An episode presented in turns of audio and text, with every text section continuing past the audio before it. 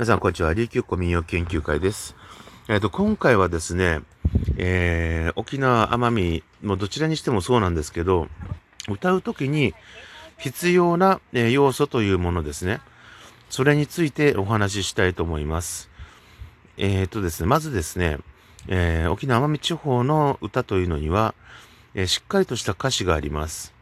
で、歌詞というのは共通歌詞というのもあって、えー、それぞれ一周ごとですね、386、8886丁などですね、まあ、中には七五丁みたいなものもあったりしますが、そういった歌詞の中にですね、あのー、一周ごとに意味がちゃんと持っているものがあります。で、それを重ねてですね、えー、1種目がこう、2種目がこう、3種目がこうってことで1番、2番、3番で構成されるわけです。で、そこに物語があります。で、その物語を、あの、一定のメロディーに乗せて語るということが重要なんです。えー、そういった意味でですね、あのー、歌というのは語り物というのを、あの、よく沖縄では歌は語るように歌いなさいっていうふうに、えー、教えられます。なのでですね、あの、一番わかりやすい例として、私が、あの、今お伝えしようと思ってるんですが、あの、子守歌とかに該当する歌とかですね、これが一番わかりやすいです。えー、沖縄本島の民謡で言えば、あの、子守歌の系統って言えば、例えばあの、えっ、ー、と、あれですね、えー、国分岐節とかです、小むい節とかですね、もともこれの国分岐のあの遊び、え歌としての早弾きのやつは、まあ、それは遊び歌なんで置いといて、それとかですね、あの、えー、あと子供をえー、子守する歌としてはですね、まあ、いろいろとあるわけですが、まあ、都とかであれば、上がる座との中とかですね、で、や山であれば、上がろう座とかですね、あと、えー、ピローマの子守歌って言われるですね、あの、コーネマブシとか、夜のファムレ歌って言われる、あの、月の会社とかですね、あの、こういったものっていうのは、あの、前にですね、あの、本当に、えー、ちっちゃい子供、あの赤ちゃんとか、あるいは本当に年派もいかない1、2歳とかの子供とかですね。それが前にいて、で、その子供をあやしたりとか、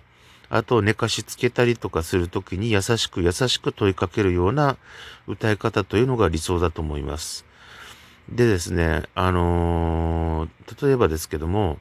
あの、小蛇美佐子さんが作った、まあ、創作のものですが、わらび紙というのがあります。この曲に関しましても、小者さんが歌ってる時って、あの人かなりあの、声にパワーがある方なんですが、あの、抑えめにかなり歌ってます。やはりあの自分のお孫さん2体が生まれた時に作った曲ですので、あの、歌い方としてですね、あの、普段の小者さんが持っている、その声のパワーというのをある程度抑えられて、そして、あの自分の孫に対して語るように歌われています。えー、ですので、あのー、まずですね、あのー、歌うときにはですね、まずその歌詞の、えー、書かれている意味と、その曲の持つ意味ですね。そういうものを少し考えてですね、あの、それにマッチするような歌い方を、あのするべきだと思います。まあ、あの歌詞があったとしますね。例えば、あの、山のアガローザだったら、まあ、アガローザの中に、えー、トゥトゥヌ、トゥヌシクの中にっていうのがあるわけなんですけれども、それを、あの、パワーを入れすぎて、あの、例えばですね、あの、アガローザの中によとかっていうふうに、ガチガチに歌うんじゃなくて、上がる座の中によっていうふうにちゃんと子供をですね、あの、前に、あの、自分の子供とか赤ちゃんとか、そういう、あの、いる、えー、子供がいるというのを前提としたような、えー、気持ちでですね、自分が子供をあやしてる気持ちで、あの、歌うというのがすごく重要だと思うんですね。まあ、こういうのもですね、あの、古典の方ではそこら辺の方、あの、思い入りとかですね、というふうに、えー、言ったりします。えー、こういったところっていうのがすごく大事になると思うんですね。で、あのー、なので、あの、話の筋というのをですね、あの、頭でしっかり描きながら、あの、歌うことというのがすごく重要になってくると思います。えー、ですので、あの、いろいろとですね、歌うときに全く、あの、歌の歌詞の意味を考えて歌っているかいないかというのも、あの、結構その歌を聴いているときに、私の中では、あの、この人どう考えてるのかなとかっていうのを聞く、えー、判断基準にしています。まあ、ちなみにですけれども、その歌い方によってはですね、あの、あ、この人はこういうふうに解釈して歌ってるんだっていうふうに、あの、思えるような曲もまた一般曲の中にはあったりしますんで、あの、また子供のあやし方も人によって千差万別です。なので、先ほど言った子守歌に該当するようなものっていうのも、あの、ものによってはですね、あの、すごく変わってくるとは思うんですが、人によって。でも、その人の子守をするときの、あのとかですね、あの、あやすときとかの、その気持ちの入れ方の塩梅というのが人によって違ってくる。同じようなメロで歌ってても違ってくるっていうところに、あの、歌い手さん一人一人の違いが見えるというのがあります。だからといって、あの、そういうコメル歌のような優しい歌で、子供が絶対寝ない目を一発で覚ましてしまう。あるいは泣き出してしまうような歌い方、荒々しい歌い方をするというのは、私はそれは、あの、まず歌の趣旨から外れているし、そもそも歌詞が読めてないっていうふうに私は思っています。やっぱりですね、あの歌詞というものと対峙してですね、あの自分が今どういった歌を歌ってるのか、えー、そういったものをですね、考えなければいけないと思います。あの、元部の悪人という歌ではの中にはですね、あのー、例えば、有や元部座ち、クリア、名護上がりよって、近くなって見失せ、ぐしく上がりというのがあります。えー、この部分でもですね、あれは元部崎、これは名護曲がり、名護の七曲がりって昔あったやつですね。今はなくなっちゃいましたけど。で、近くなって、やがて近くなって見える、見えるはずというのが、その、えー、ぐしくというのは南ぐしくのあたり、名護の中心地ですね。それと、えー、上がりへ、えー、名護市上がりへ近辺が見えてくるという元部半島のかずっと回って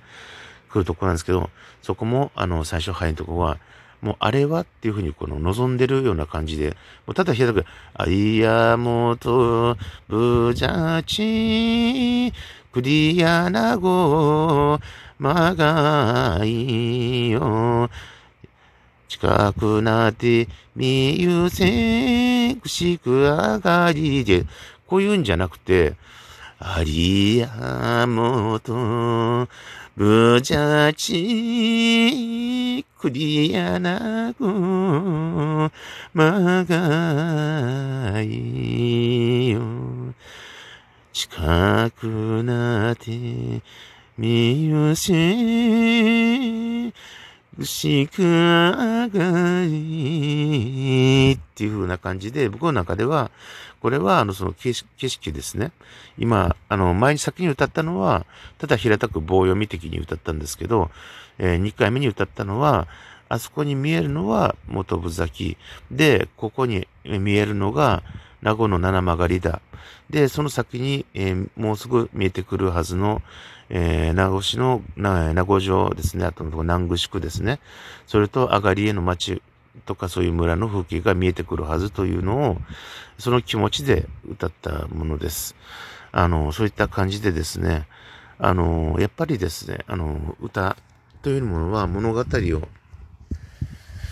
まあ、あの、歌うものなのか語るものなのかっていうのもあるわけですが、古典は歌うものです。ですので、あの、淡々と物語とストーリーというのを歌い込んでいくわけなんですが、民謡は語りの方の世界です。ですので、あのー、まず、その歌詞というものをですね、あのー、その景色を人に伝えるように、語るように歌うというのが重要になってくると思います。えー、そういったわけでですね、あのー、まあ、沖縄や奄美の民謡とかを歌うときにですね、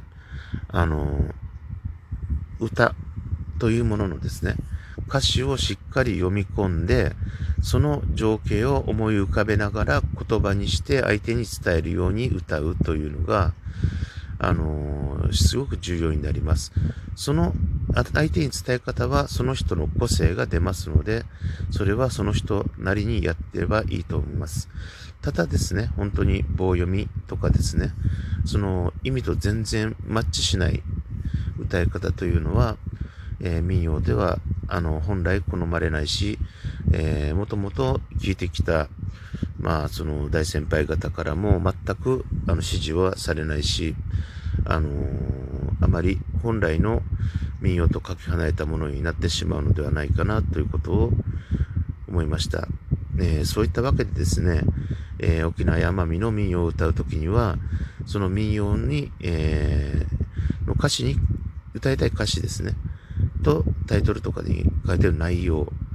えー、そこと、あのちゃんと読み込んで、合った歌い方で歌いましょう。そして語るように、相手に伝わるように歌いましょうということを、えー、お伝えして、えー、今回の、まあ、一口メモ的な、え民謡話を終わりにしたいと思います。それでは、